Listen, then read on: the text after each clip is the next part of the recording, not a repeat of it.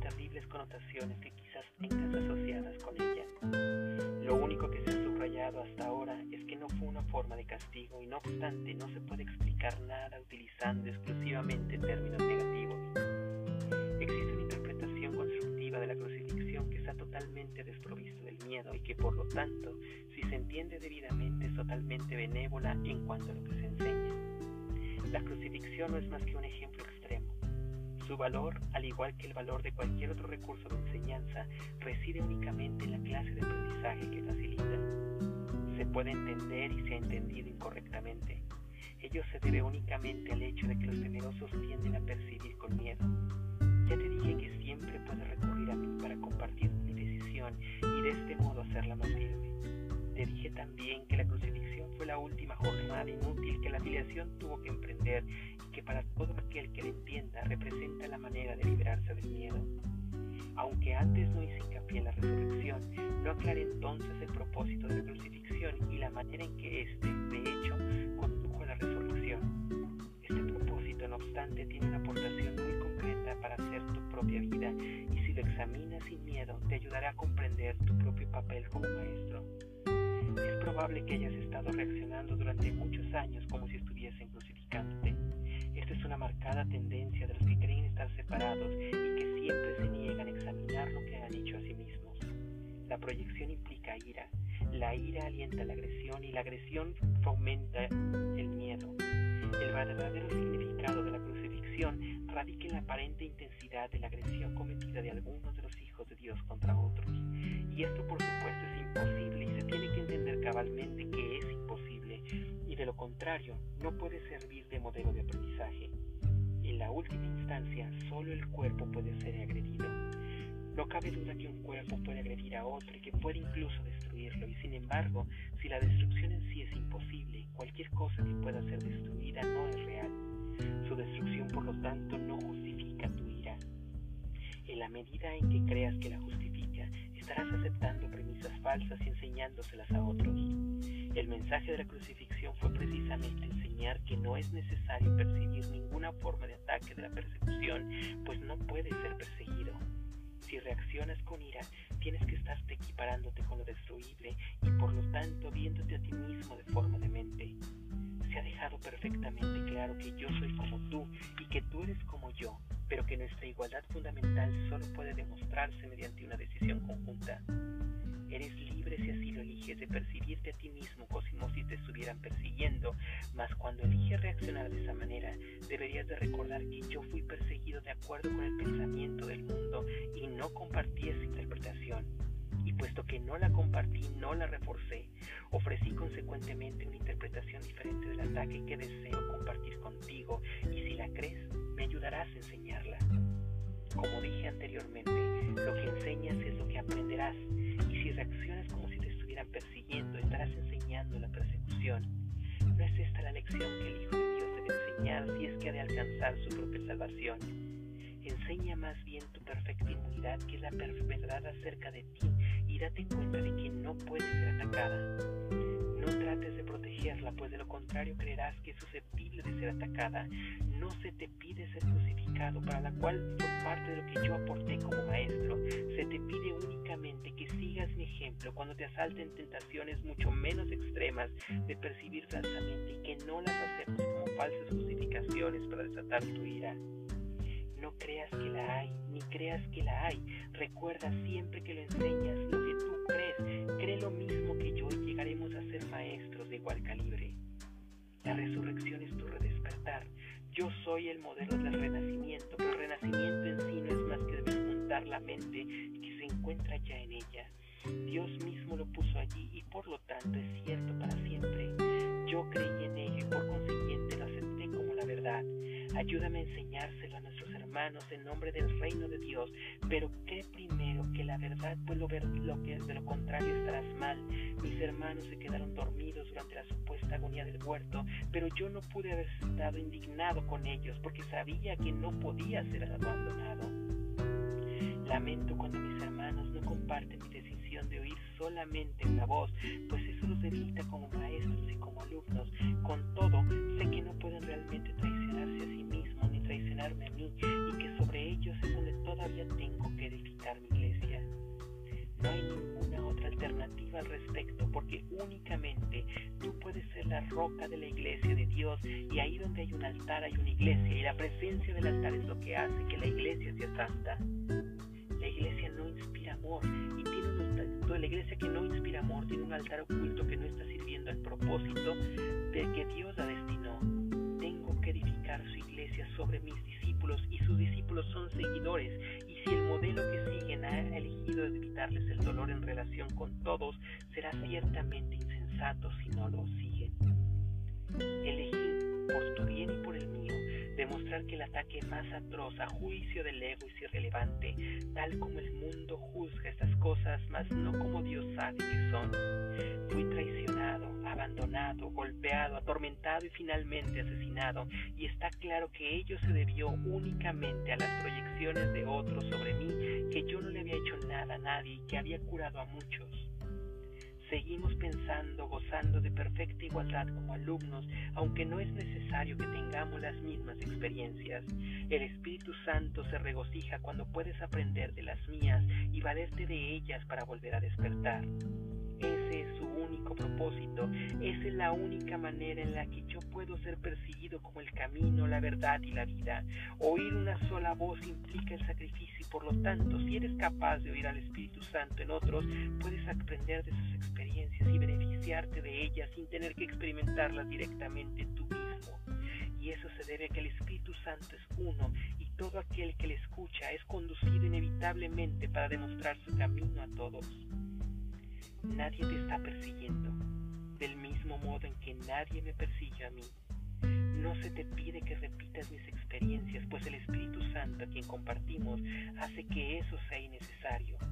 Para valerte de mis experiencias de manera constructiva, no obstante, tienes que seguir mi ejemplo con respecto a cómo percibirlas. Mis hermanos, que son también tus hermanos, están constantemente justificando lo y la única lección que tengo que enseñar, puesto que es la que aprendí, es que ninguna percepción que esté en desacuerdo con el juicio del Espíritu Santo está jamás justificada.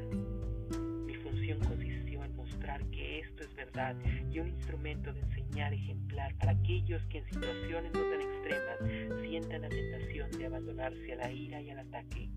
Mi voluntad junto con la de Dios es que ninguno de sus ojos, dijo, sufra.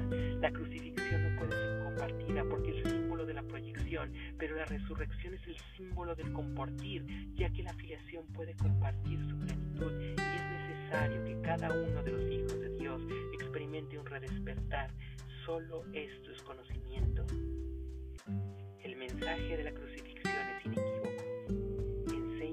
solamente amor, pues eso es lo que tú eres interpretas a la crucifixión de cualquier otra forma, la estarás usando como un arma de ataque en vez de como la llamada a la que la paz que es. Con frecuencia, los apóstoles la interpretaron erróneamente por la misma razón que otros lo hacen. Su propio amor imperfecto hizo ser vulnerables a la proyección y como resultado de su propio miedo hablaron de la ira de Dios como el arma de represalia de éste. No pudieron hablar de la crucifixión internamente sin ira porque sus propios sentimientos de culpabilidad habían hecho que se sintiesen indignos. Estos son algunos pensamiento transversado del Nuevo Testamento. Si bien su evangelio es en realidad únicamente el de amor, si los apóstoles no se hubieran sentido culpables, jamás me habrían podido atribuir expresiones tales como no he venido a sembrar paz sin espadas. Esto está en clara oposición a todas mis enseñanzas. De haber entendido realmente, no habría de haber escrito tampoco mi reacción a Judas como lo hicieron.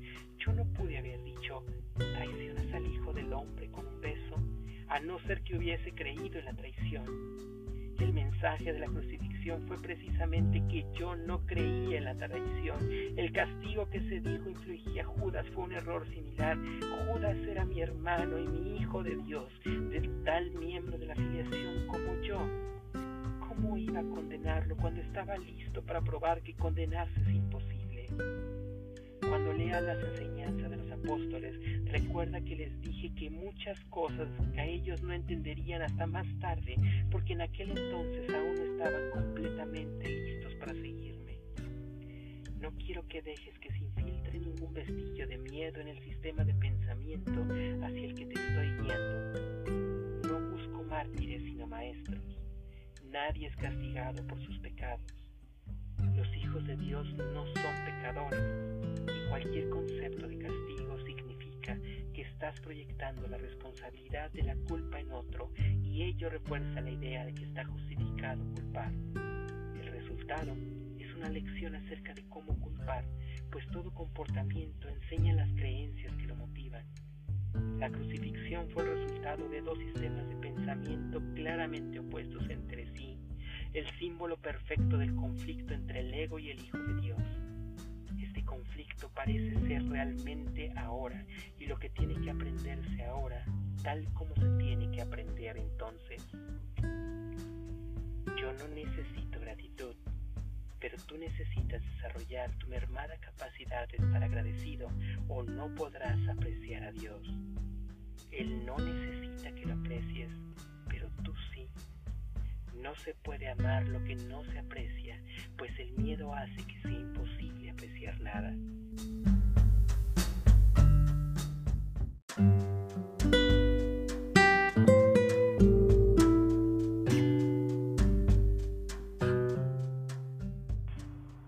Bienvenidos una vez más a un curso de milagros de Lunar Holistic.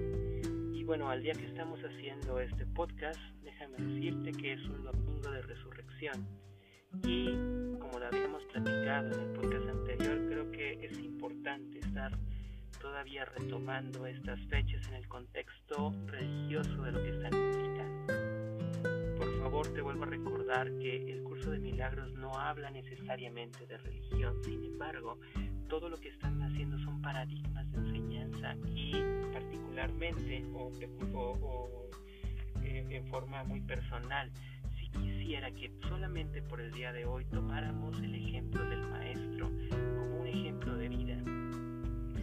¿Qué es lo que está significando el, Domingo de Resurrección? El Domingo de Resurrección está significando finalmente que el hombre se convierte en Dios, trasciende la muerte para convertirse del Hijo del Hombre a convertirse el Hijo de Dios. Y el día de hoy, el curso de milagros nos está ofreciendo una lección acerca de lo que el Maestro Jesús dice en persona. Recuerdas que el libro del curso de milagros viene basado bajo la premisa de que fue una, una canalización y la canalización significa que el curso de milagros del Maestro Jesús habló directamente a través de los autores del libro para finalmente expresarse. Eso lo puedes creer o no lo puedes creer, eso te lo dejo a tu decisión, pero creo que es interesante lo que está diciendo el día de hoy y si quisiera que al rato, cuando termine la, mi reflexión, tú puedas escuchar el mensaje original del maestro. El mensaje que nos está diciendo, lo que yo estoy entendiendo sobre eso y que te quiero compartir, existen dos imágenes importantes en el proceso de la crucifixión, que es la muerte del Hijo de Dios, la muerte del Maestro y la resurrección del Maestro. En muchas de las ocasiones, los cristianos parece que estamos eh, adorando o que estamos siempre recordando al Cristo que se encuentra en la cruz. Y realmente, ¿qué es lo que significa el Cristo en la cruz? El, el Cristo en la cruz significa el hombre que está muriendo, el hombre que finalmente perece ante lo que está pasando en el mundo. Y en realidad, si nosotros nos hubiéramos quedado simple y sencillamente con la crucifixión, bueno, entonces los judíos habrían tenido razón, los judíos de aquel entonces en el Sanedrín, es decir, el Maestro Jesús no sería otra cosa más que un simple rabino que simple y sencillamente estaba diciendo sus enseñanzas o sus creencias. Sin embargo, el Maestro Jesús hace un evento que muy poco de los maestros a nivel global han desarrollado y es la resurrección, es decir, volver a la vida, al volver a la energía en la carne.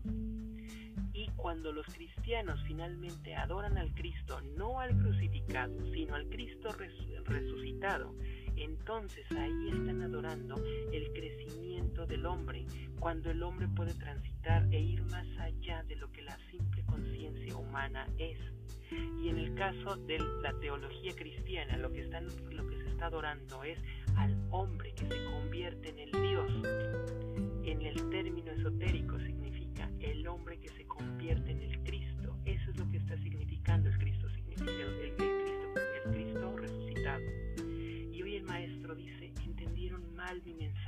cruz. Dice cosas importantes el maestro. Dice, ¿qué es lo que están teniendo? la cruz porque finalmente los apóstoles no entendieron el mensaje. Los apóstoles no alcanzaban a entender mi mensaje y también se los dije y fue hasta después que lo entendieron. El mensaje de la cruz no significa que el hombre muere, no significa miedo, no significa ira, significa simple y sencillamente el, el extremo de lo que él en su maestría hizo para enseñarle a los demás cómo se puede trascender sin llegar a esto. Tres veces lo dice este texto en el curso de milagros. No, no necesitas vivir lo que yo viví para aprender, porque esa enseñanza está disponible para todos a través del Espíritu Santo. Simple y sencillamente pídela. ¿Cuál es la enseñanza que nos está dando el Maestro? La enseñanza que nos está dando el Maestro es nosotros usualmente estamos viviendo en un mundo de ira. ¿Por qué el Maestro lo crucificaron? También lo dice y muy claro yo no me crucificaron por lo que yo haya hecho, no lo me crucificaron por mi percepción y por mis sentimientos, sino por la percepción de los otros. Los otros fueron los que crucificaron al maestro, porque los otros fueron los que veían en él amenaza, los otros veían en él al blasfemo, los otros veían en él al pecador, los otros eran los que lo veían como enemigo de Roma, no él. Y eso es lo que muchas veces nos pasa y eso es lo que nos está diciendo el maestro, dejen en paz la ira, la ira que lleva finalmente al miedo. ¿Y el miedo a qué? El miedo a lo que nosotros podemos ser.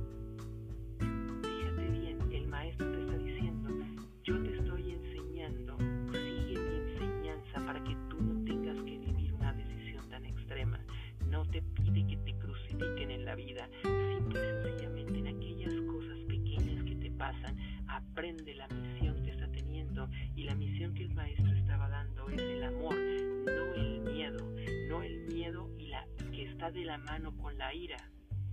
¿Y eso cómo lo puedes entender en la vida real? ¿Cómo lo podemos eh, ir desmenuzando? ¿Cuántas veces nosotros llevamos nuestra vida sintiéndonos las víctimas? ¿Cuántas veces nosotros somos víctimas para hacernos enfriar frente a lo que los demás están teniendo?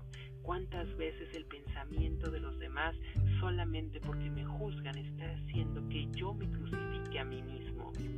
¿Cuántas veces el juicio de los demás porque no me aceptan por como soy, porque no aceptan lo que yo soy, porque no aceptan el tiempo, yo les estoy dando mi poder y finalmente permito que ellos me crucifiquen bajo las estigmas que ellos tienen y lo peor, yo me la creo, yo me siento culpable porque no soy capaz de dar lo que el otro quiere, yo me siento culpable porque no soy capaz de ser lo que el otro quiere, no me siento, yo me siento culpable porque no tengo lo que el otro tiene.